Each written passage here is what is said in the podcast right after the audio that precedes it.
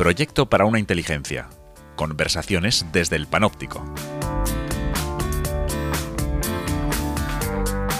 Episodio 2. La guerra de Ucrania iluminada con rayos gamma.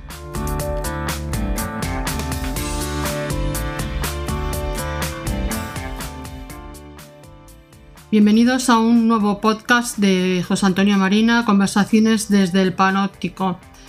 Eh, ya explicaste, José Antonio, que al ver la historia con rayos gamma lo que aparece son las pasiones, los motivos, las emociones que están en el origen de los acontecimientos históricos y quedaste en aplicar este método a la guerra de Ucrania. Hemos titulado este podcast La guerra de Ucrania iluminada con rayos gamma. ¿Qué ventaja tiene hacerlo? Bueno, en primer lugar, nos permitirá resolver un enigma. Eh, mira, Cortijo, la, la, guerra se ha considerado siempre una de las grandes desdichas de la humanidad. ¿Por qué no hemos sido capaces de acabar con ellas? Eh, ¿Por qué en vez de considerarlas irracionales y repulsivas, hemos tendido a glorificarla, ensalzarla, mitificarla?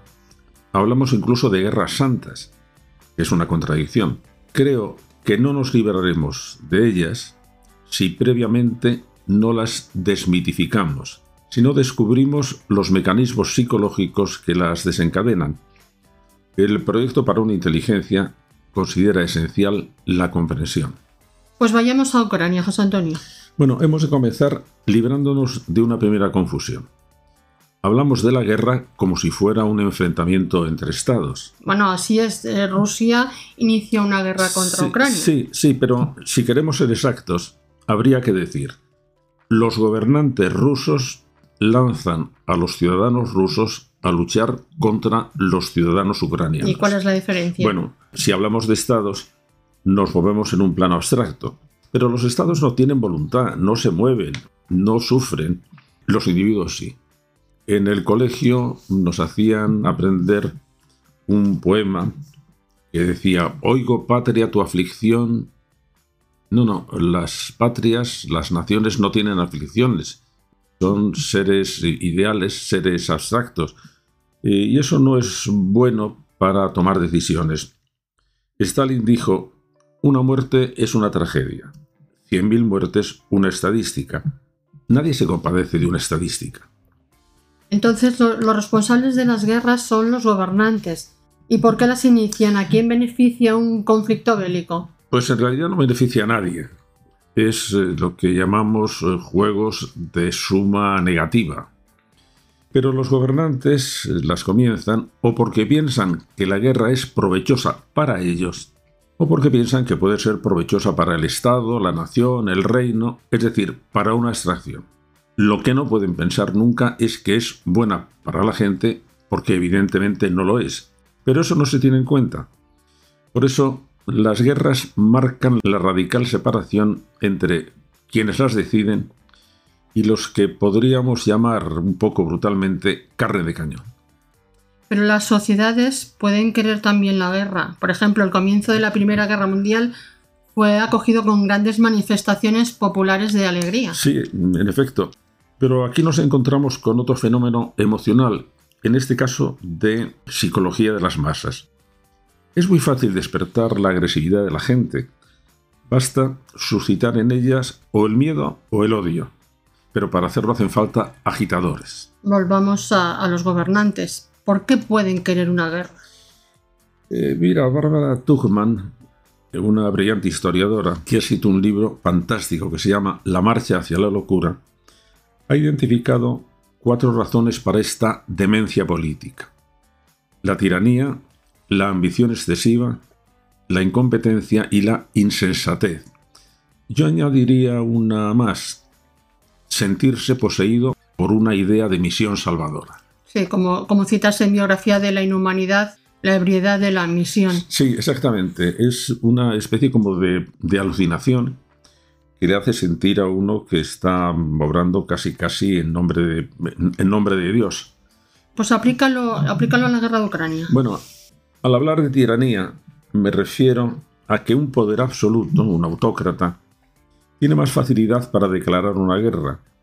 Por eso las democracias, en general, prohíben que el gobernante, el presidente del gobierno o el jefe del Estado, pueda declarar las cosas que había sido tradicional en toda la historia de la humanidad. El soberano declara la guerra. En cambio, en una democracia tiene que recibir autorización del Parlamento. Era una especie de mecanismo de seguridad. Eh, sin embargo, todos los gobernantes intentan zafarse de ese control. Johnson, por ejemplo, no pidió autorización a las cámaras para la escalada en Vietnam. Putin elude hablar de guerras y solo se refiere a ella como una operación especial. Pasemos a la ambición excesiva. Bueno, eh, la voluntad de poder es uno de los grandes y peligrosos motores de la historia. Al igual que la ambición o la codicia, no tiene sistema de frenado. Llegan hasta donde pueden. Putin también. Eh, respecto a la incompetencia o a la insensatez, en el caso de la guerra de Ucrania se ha manifestado en la torpeza de los cálculos de Putin. Pensó en una guerra rápida, sin gran desgaste, y esto es muy frecuente en las guerras. Por ejemplo, en la, Primera Guerra Mundial, los estados mayores creían que duraría pocos meses. El alemán concretamente preveía seis semanas de duración. El ruso y el británico unos seis meses, pero duró cuatro años. Rusia se ha encontrado en esta conflagración sangrienta que además ha producido justo lo que no quería, ha unido a Occidente, le ha hecho que Occidente replantease su política de seguridad, que se haya embarcado en una carrera armamentística y Rusia tendrá forzosamente que sumarse a ella, es decir, va a ir a remolque de lo que ella misma quería evitar. Has mencionado también el estar poseído por una misión salvadora. Las personas son capaces de sacrificarlo todo y de sacrificar a todos por una misión de estas? Sí, sí, claro. Y es otra constante de la humanidad que desde el panóptico se ve con mucha claridad. Los gobernantes pueden estar cegados por una conciencia de misión histórica que tienen que cumplir. Y se ha dado en todos los tiempos y con todas las ideologías. Los predicadores de las cruzadas, por ejemplo, querían recuperar la Tierra Santa. Ese era su objetivo, su misión. Eh, los imperios colonialistas querían extender la civilización, o al menos eso decían. Hitler, eh, eh, construir el Reich de los mil años. Franco, vencer al comunismo. Claro, este sentimiento puede ser real o solo un intento de justificar y legitimar el afán de poder. En el caso de Putin, parece que su misión es restaurar la Gran Rusia. Eh, la Rusia que ha desaparecido tras la caída de la Unión Soviética, que por cierto él considera la gran tragedia del siglo XX.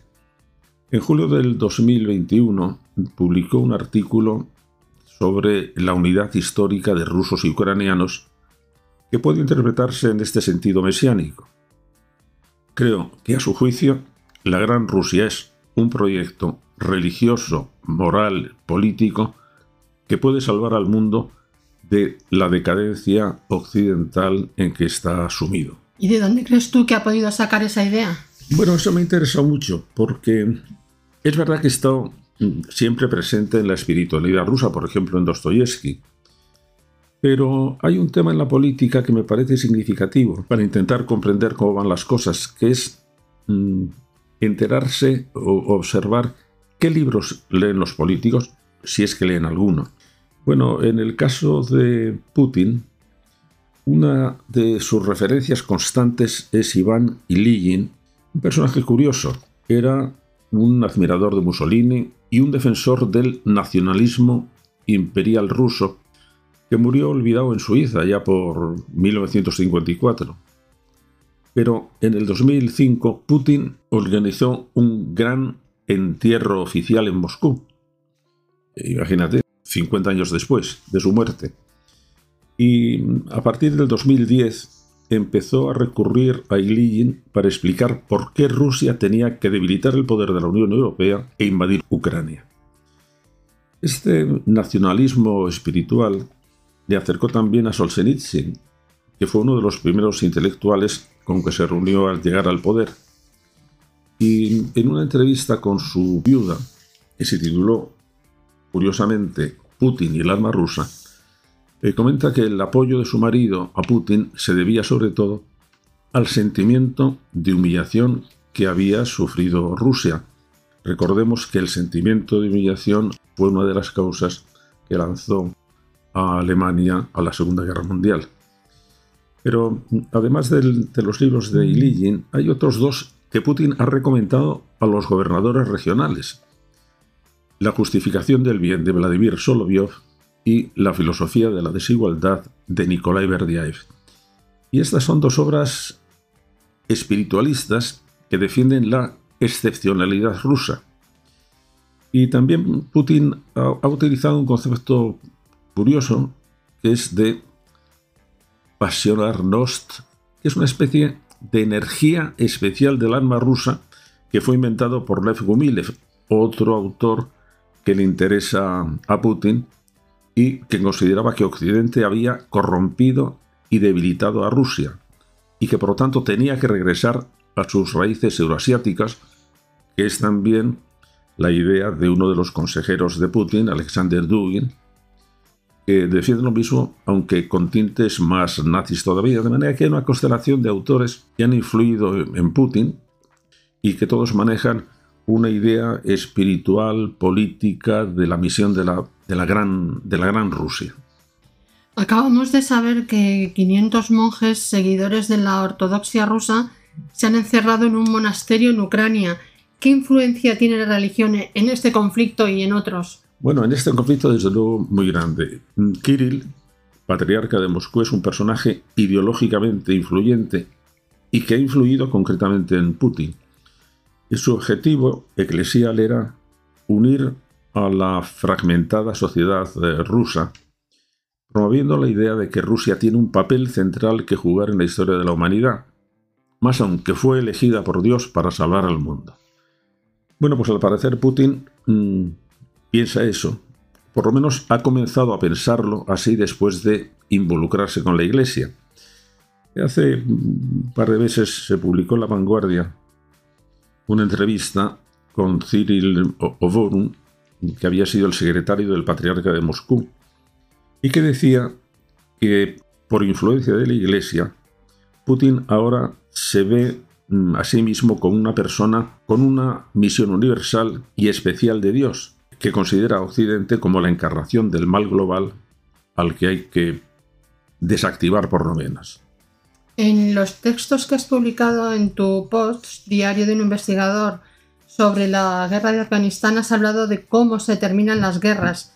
¿Qué puedes decir sobre la terminación de la de Ucrania? Bueno, el tema me, interesa mucho y hay mm, una gran bibliografía sobre este asunto, sobre cómo se pueden terminar eh, las guerras. En realidad hay dos modelos. Las guerras se terminan por la derrota total de uno de los contendientes o por un proceso de negociación. La Primera Guerra Mundial terminó por un armisticio. Pero mm, al ver cómo funcionó ese armisticio, por qué se hizo, en qué momento se hizo, nos informa de muchas cosas.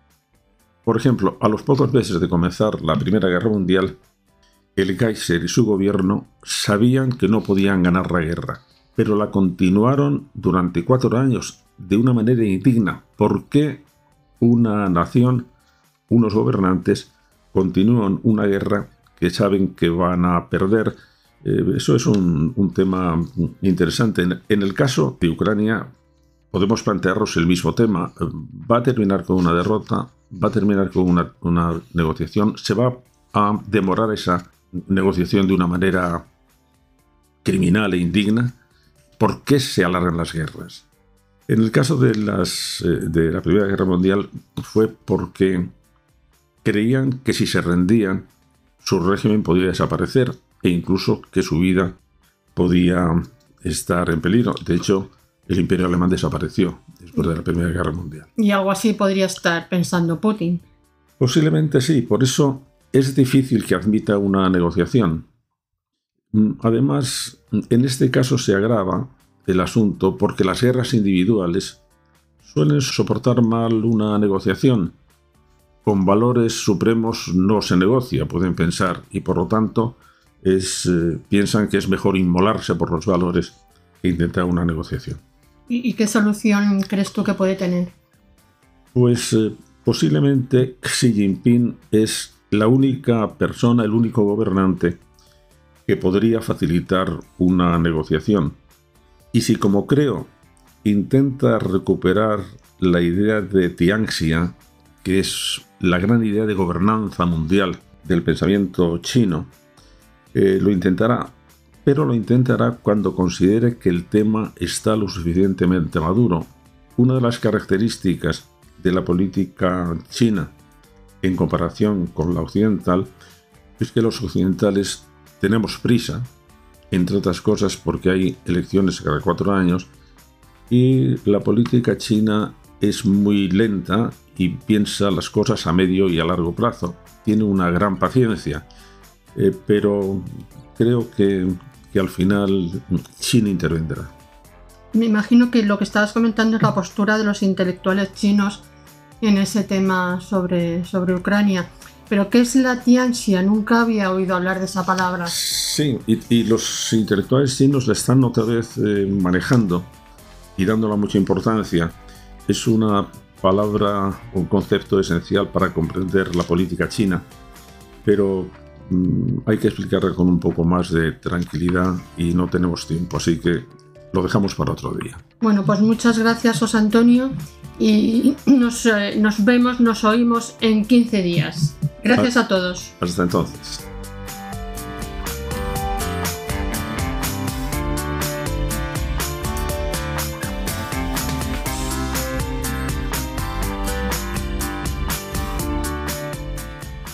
Muchas gracias por escucharnos. También puedes leer su blog en josantoniomarina.net. Hasta dentro de 15 días.